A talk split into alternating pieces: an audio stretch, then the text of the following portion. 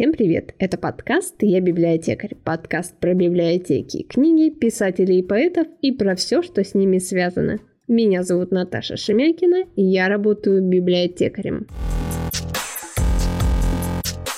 В июне этого года в Архангельске проходил большой книжный фестиваль «Белый июнь», который собрал множество интереснейших людей. И нам очень повезло, что мы смогли поговорить с некоторыми из них. Да, фестиваль был в июне, а сейчас уже август. Так, не спеша я монтирую выпуск. Прежде чем мы начнем, хочу напомнить, что вы можете слушать нас в приложении CastBox и оставлять там свои комментарии. Нам это очень важно.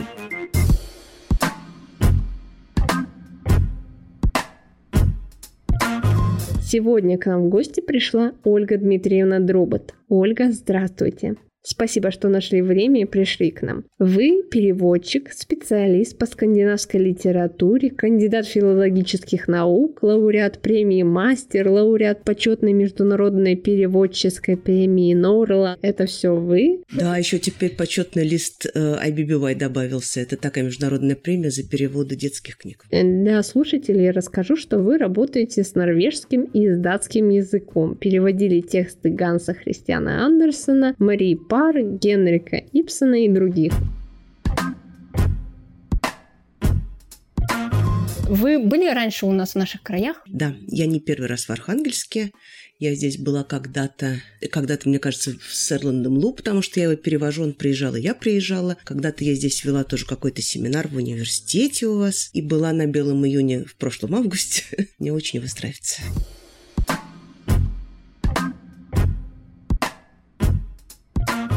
Расскажите немного про Норвегию. Все равно вы как-то связаны с Норвегией, и вы переводите норвежских авторов, и вы наверняка знаете, как они там живут, как у них обстоят дела с библиотеками, как у них развита вот эта читательская культура. Про культуру знаю хуже, а про библиотеки лучше. Во-первых, в Норвегии есть такой закон, по которому государство все книги определенного качества в некотором количестве экземпляров закупает для всех библиотек, для детских и для взрослых. И что особенно приятно, в этом никак не участвует идеологический компонент, компонент, а только литературное качество. Поэтому, значит, библиотеки являются обладателями таких самых последних, самых новейших книг по всей стране. Кроме этого, Норвегия же такая очень длинная страна, там тоже довольно много таких отдаленных мест, где, тем не менее, всегда есть жители. И вот для них библиотеки становятся основными такими центрами культуры. Там еще учат норвежский язык, там какая-нибудь театральная студия, там что-то происходит. Ну и есть, конечно, наверное, у вас тоже такие библиотечные автобусы, библиотечные катера для тех, кто совсем не может добраться сам.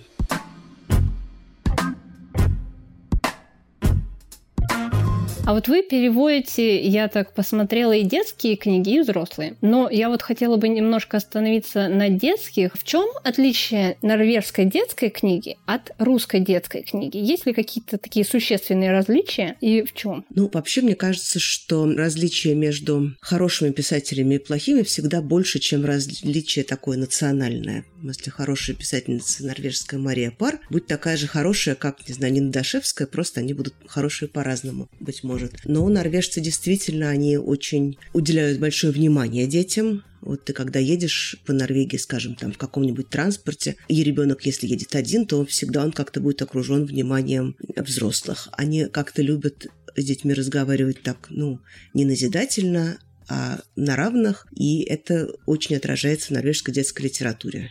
Потом они как-то любят учить детей думать, не бояться запретных тем, не имеют каких-то специальных законов на этот счет. У них очень много жанров, очень хорошо развиты. Некоторые жанры, мне кажется, так получилось, что мы переняли у них, вот, ну не переняли, а просто стали развивать, сначала начав читать переводные книжки, например, комиксы детские, книжки для таких вот подростков Яна Далт. Все это очень развито.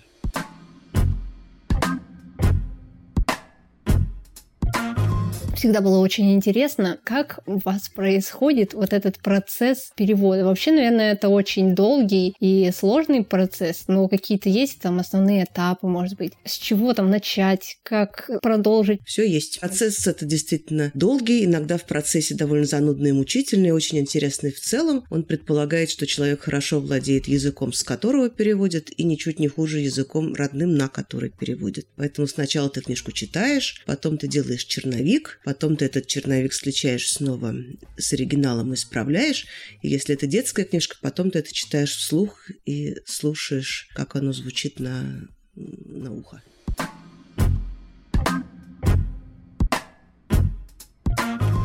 Перевод вообще, это очень важно, потому что без перевода мы бы не могли читать иностранные зарубежные книги, ну, те, кто не знает язык. Один перевод всем нравится, допустим, бывает так, а другой перевод не нравится никому. Тут же пример там с Гарри Поттером есть. Как сделать книгу с хорошим переводом? Смотрите, перевод, в принципе, невозможен идеальный. Вот это не то, что ты берешь книжку, подносишь ее к зеркалу, и в зеркале, бац, появляется текст точное отражение того, что было. Это невозможно в принципе из-за разного устройства языков, поэтому переводчик, когда переводит, он принимает какие-то решения. Вот он в одном месте принял какое-то решение, выбрал из двух слов одно, а в другом, наоборот, добавил слово, потому что к этому прилагательному нет точного соответствия, а важны оба смысла. Второй человек тоже так сделал. И потихоньку их дорожки как бы начинают немножко э, расходиться. Я вообще... Э, моя точка зрения расходится с моим мнением, я бы так сказала. Потому что вообще я стараюсь никогда коллег не, ругать. И наоборот, люблю, когда много переводов э, одной книжки. Там, не знаю, я люблю читать Шекспира в разных переводах. Я очень люблю читать Библию в разных переводах. Но бывают действительно переводы, которые даже меня раздражают, хотя это редко. Меня в переводе раздражает, если я вообще не могу понять, о чем речь. Вот так бывает, что ты вообще читаешь и не можешь понять, кто вошел в комнату, кто из нее вышел, кто что сказал. Это, конечно, нехороший перевод. А нехороший перевод, если вдруг на стыках слов или фраз появились какие-то лишние смыслы. Вот человек перевел одно слово, человек перевел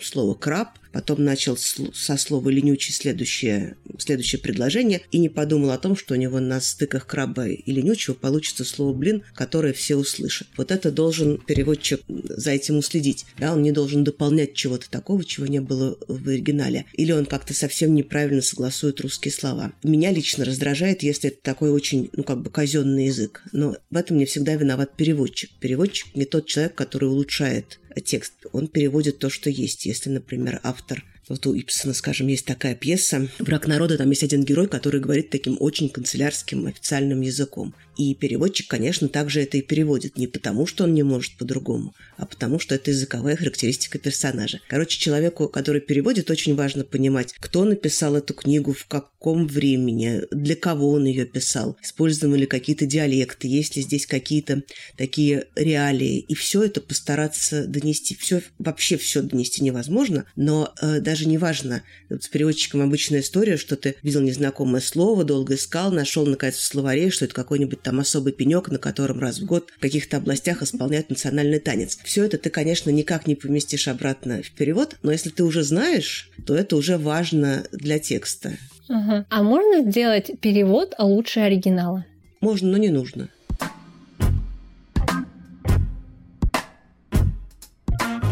А есть ли принципиальная какая-то разница, какую книгу вы переводите, взрослую или детскую? Да. Какую сложнее Разница переводить? есть большая, как выяснилось. Они разные, трудные по-разному. Я только что переводила Карлова Кнаусгорда. Это было 700, не то 800 страниц со средней длиной предложения, там 4-5 страниц. И это, конечно, свои сложности. А детские, казалось бы, ну, то такое томище, а то там какая-то книжечка, не знаю, там 200 страниц. Но в детской литературе огромную роль играет интонация. Мне кажется, она вообще всегда имеет большое значение, но в детской, мне кажется, еще больше. И вот эту интонацию как-то, дыхание надо как-то поймать, и это обычно и отличает хороший перевод в детских книжках от плохого. И потом все-таки на разный возраст немножко разная, возможно, длина слов и длина предложений. И у меня была такая история Ларс Соби Кристенсен, которую я переводил на русский, переводил такой большой толстый роман «Полубрат», а потом переводила его роман 25-летней давности, который называется «Герман». Он вышел в Норвегии сначала тогда как книга, такой взрослый роман о взрослении, о мальчике 11 лет, и потом стал как-то дрейфовать немножко вот по возрастной, это значит, шкале вниз, и стали его читать сначала студенты, потом подростки, теперь его обычно читают, ну, вот то, что называется Young Adult. Меня тут недавно в Москве звали в школу, это оказались вообще пятиклассники, к моему изумлению. И вот тут я столкнулась с этой проблемой, что все-таки эта книжка изначально совсем написанная для взрослых, а я собираюсь все-таки отдать ее детям. Какая длина слов, возможно, какие вообще слова все-таки... В общем, это была такая некоторая сложная задача с этим справиться. Ну, вы справились? мне кажется, да? Сложнее получается детские переводить или во всех есть книгах свои трудности? Во всех есть свои трудности. Сложность в том, что все-таки взрослые, более опытные читатели, и если ты что-то не доделал, то они как-то сами с этим лучше справятся. А детям, конечно, все-таки такое нужно более рафинированное блюдо.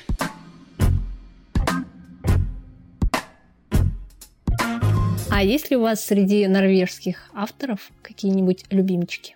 Ну, мне так повезло в жизни, что я вообще в основном перевожу авторов, которых люблю. Не всех авторов, которых я хотела бы перевести, я перевела, но почти всех, кого я переводила, я очень люблю. И я вот прямо очень люблю из детских Марию Пар. С ее вот первый ее роман «Вафельное сердце» теперь уже включен вообще в программу неклассного чтения в России, такую рекомендательную. И продолжение его «Вратаре моря», и Тони Глимердал, которую я очень люблю. Там такая девочка, у которой главный девиз «Скорость и самоуважение». Такая прям крепкая девочка. Мне кажется, что это полезно всем девчонкам. Еще я очень люблю смешные книжки про лисы и поросенка Бjörna Рервика. Это просто очень смешные книжки про такую смешную парочку. И Руна Белствика с его Простодурсоном, которых вот уже две книжки, потому что это какие-то очень такие утешительные книжки, и в них самое главное ощущение любви. Прямо очень я их люблю. А из взрослых я действительно люблю Эрланд Лу и люблю Кристенсена, и очень люблю Пера Петерсона. В общем, много. много.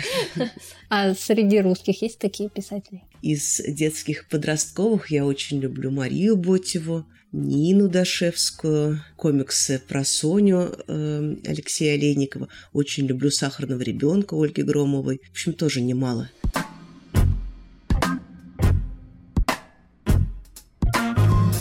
Вот эти вот книги подростковые, они, мне кажется, и вот для взрослых очень тоже хорошо заходят. Конечно. Я сама очень их много читаю, потому что мне кажется, что, что особенно в подростковых книгах, там как-то они, с одной стороны, проще, чем такие большие взрослые книжки. С другой стороны, мне кажется, что в них как-то часто бывает такая более тонкая эмоциональность и ранимость и очень хороший язык. Я даже не знаю почему. Все-таки это ребенок в том возрасте, или молодой взрослый в том возрасте, когда он начинает задумываться, зачем вообще он живет, что хорошего он может сделать, что плохого. Это как-то важно про это в любом возрасте. Мне еще кажется, что это помогает взрослым как-то понять детей своих, там какие-то их проблемы, переживания. Мне кажется, взрослым тоже полезно почитать.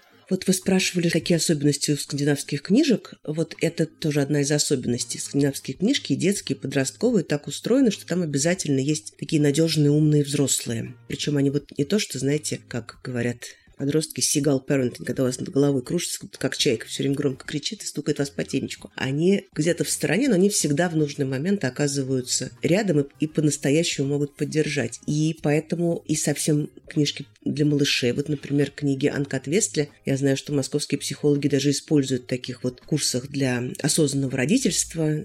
Если вот вы хотите быть хорошим родителем, не авторитарным, воспитывать все-таки как-то надо, то вот почитайте, и вам станет понятнее, как это делать. И с подростками то же самое. В Норвегии был снят такой знаменитый телесериал «Скам» о подростках, и его смотрели в первую, ну не в первую, но в том числе, в общем, массово смотрели родители как раз с этой целью. Понять, с кем они имеют дело, на каком языке они говорят, что их интересует. Это, конечно, важная вещь.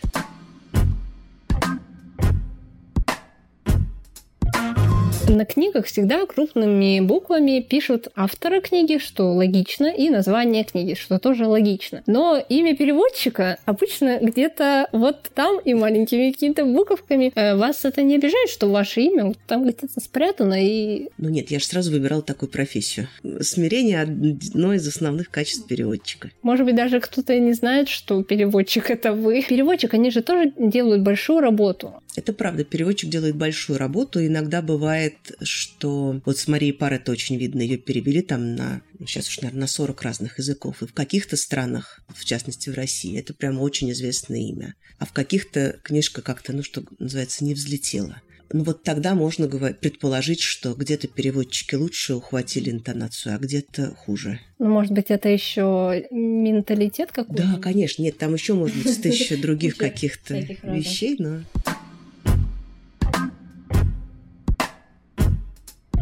Давайте я вам тогда расскажу, как далеко зашла одна норвежская детская библиотека. Угу. Это библиотека для людей от 11 до... Сейчас я вам навру. Или от 11 до 15 или от 11 до 18. Но мне кажется, что от 11 до 15 лет. И туда взрослым вообще нельзя зайти. Я туда проникла, там была какая-то презентация, меня взяли с собой, в общем, практически партизанскими тропами, потому что вообще не пускают. И там, значит, только вот подростки. Там, конечно, потрясающе сделанное здание. Там, скажем, есть врачебное кресло, в котором можно сидеть читать. Сняты кабинки такие с фуникулеров, и там тоже можно уединиться, и какие-то там, значит, общие помещения, какие-то вот норки, где, может быть, книги расставлены так, если ты влюбился, если тебе грустно, если ты хочешь посмеяться, в общем, вот это самое. Там у них тоже какой-то есть такой даже дежурный, как-то там они называются, но по сути своей это психологи, которые не только специалисты по чтению, но еще и психологи, которые могут там как-то с ребятами поговорить mm-hmm. или что-то. И, в общем, у них отбоя нет, потому потому что это такое защищенное место, Без недоступное взрослым, да, где ты вот можешь побыть сам собой и найти как-то, ну, понимание, если что-то. Ну, это классно, круто, кто вот они делают такие библиотеки, нам бы, конечно. Ну и, конечно, вы сами догадываетесь, что если вот это прямо от 11 до 15, то сначала они не могут дождаться, чтобы им стало уже 11, чтобы скорее... Потом они расстраиваются, что им уже 15.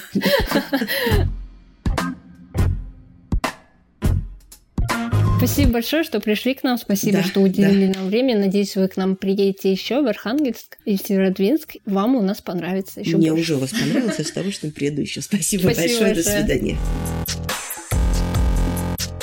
Это был подкаст «Я библиотекарь». Подписывайтесь на наш канал, узнаете еще много интересного. До встречи в следующем выпуске.